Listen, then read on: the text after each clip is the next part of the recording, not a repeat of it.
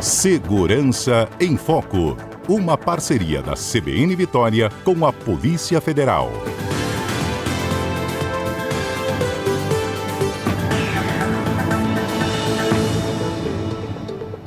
Pois é, gente, na última semana houve a, a informação aqui compartilhada com todos vocês, né, da suspensão da entrega de passaportes em todo o Brasil por conta né, da falta de recursos aí por, por, por conta da Casa da Moeda. É, teve uma pequena atualização e a gente vai voltar aqui nesse assunto agora exatamente para conversar com o delegado Ramon Almeida. Ele é chefe da Delegacia de Imigração da Polícia Federal aqui no Espírito Santo e explica o que, qual foi a movimentação desta semana para vocês. Ramon, bom dia. Bom dia.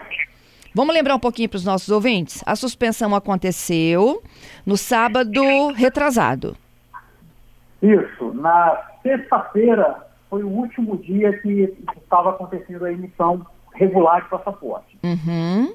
É, passamos uma semana e alguns dias aí sem a emissão regular de passaporte. A suspensão aconteceu por causa de uma, uma suspensão do, do, orçamento, né, da verba orçamentária, um corte orçamentário, uhum. que era destinado à produção do passaporte. Lembrando que o passaporte ele é produzido pela Casa da Moeda do Brasil. Isso. E aí, diante da necessidade, da preocupação, houve a liberação de parte de recursos. Exatamente. Ontem nós tivemos a informação no final do dia que foi liberado 37,4 milhões do crédito orçamentário para emissão do passaporte. É, isso permite, é, permitiu o, a, a, produção de passaportes que foram é, é, para quem foi atendido até ontem, no fim do dia. Então, quem foi atendido até ontem na Polícia Federal vai receber o passaporte normalmente. Talvez ocorra aí um pequeno atraso de alguns dias, dentro daqueles 10 dias úteis que a gente normalmente pede, em razão da demanda acumulada, né? mas vai receber nos próximos dias. Então, é, para quem é, deu entrada até o dia primeiro, Ramon, a entrega está garantida? Não, olha só, hoje é o dia primeiro. Isso. Quem, quem vier aqui na Polícia Federal hoje para fazer coleta de fotos e impressões digitais, é, entra naquela situação de que o passaporte não tem data para ser entregue. Não tem previsão. Quem veio até ontem vai ter o passaporte entregue nos próximos dias. É, o prazo normal dessa entrega são 10 dias úteis a contar do dia que a pessoa esteve aqui, que o requerente esteve aqui para fazer a foto. Né? Aí eu digo que talvez aconteça um pequeno atraso nesses, nesses 10 dias úteis, porque, em razão da suspensão na semana passada, aí uma pequena demanda né, re, é, represada que vai precisar ser atualizada.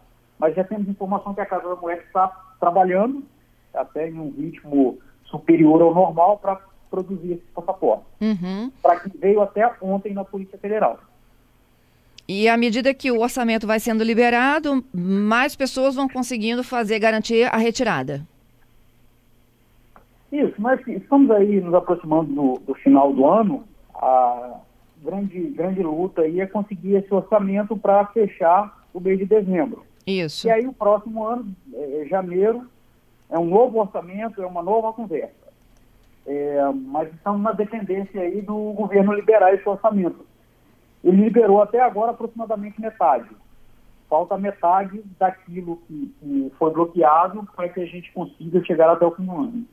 Entendido, Ramon. Então, olha, é, para quem hoje procura a Polícia Federal, é, o protocolo, é, de um modo geral, ele continua funcionando. A pessoa vai lá, faz o agendamento, paga a taxa, dá entrada na papelada. O que não tem a garantia ainda de uma data certa é da retirada do documento. É exatamente isso. O procedimento ele continua totalmente igual, totalmente normal. A pessoa vai no site, faz o preenchimento dos dados, paga a taxa, vem até aqui na Polícia Federal com a, a data agendada para fazer conferência de documentos, coleta de fotos impressão digitais. A diferença é que não sabe quando vai receber o passaporte. Numa situação normal, ele recebe esse passaporte em até 10 dias úteis. É, é o, o, o nosso prazo. Agora, não damos esse prazo, não sabemos quando o passaporte vai ser entregue. Entendido. E é, é, é até se estabilizar a liberação de recursos por parte do orçamento e a rotina voltar à normalidade. Tem muita gente reclamando, Ramon, pedindo, é, sim, tô com viagem marcada, tô com compromisso inadiável.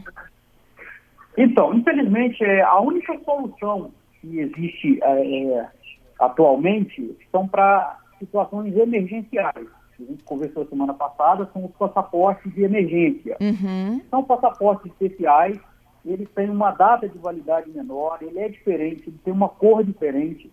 Na capa deles vem escrito passaporte de emergência, é, tem menos folhas.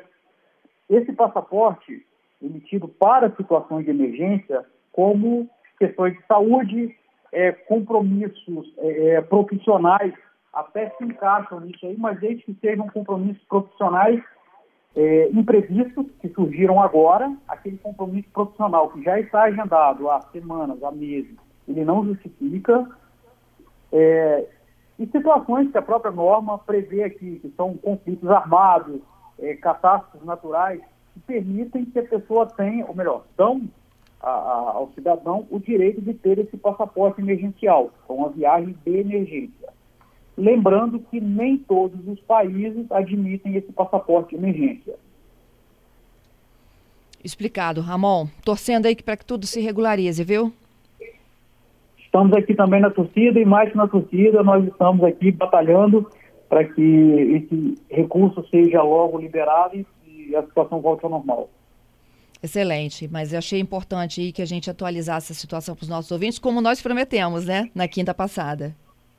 Exatamente. A grande mudança que teve, não é uma grande mudança, na verdade, a mudança que teve é que todas as pessoas que foram atendidas até a data de ontem é, vão receber o passaporte dentro daquele prazo de 10 dias. Isso aí, boa notícia. Obrigada, Ramon. Bom trabalho aí na delegacia. Obrigado, um bom dia.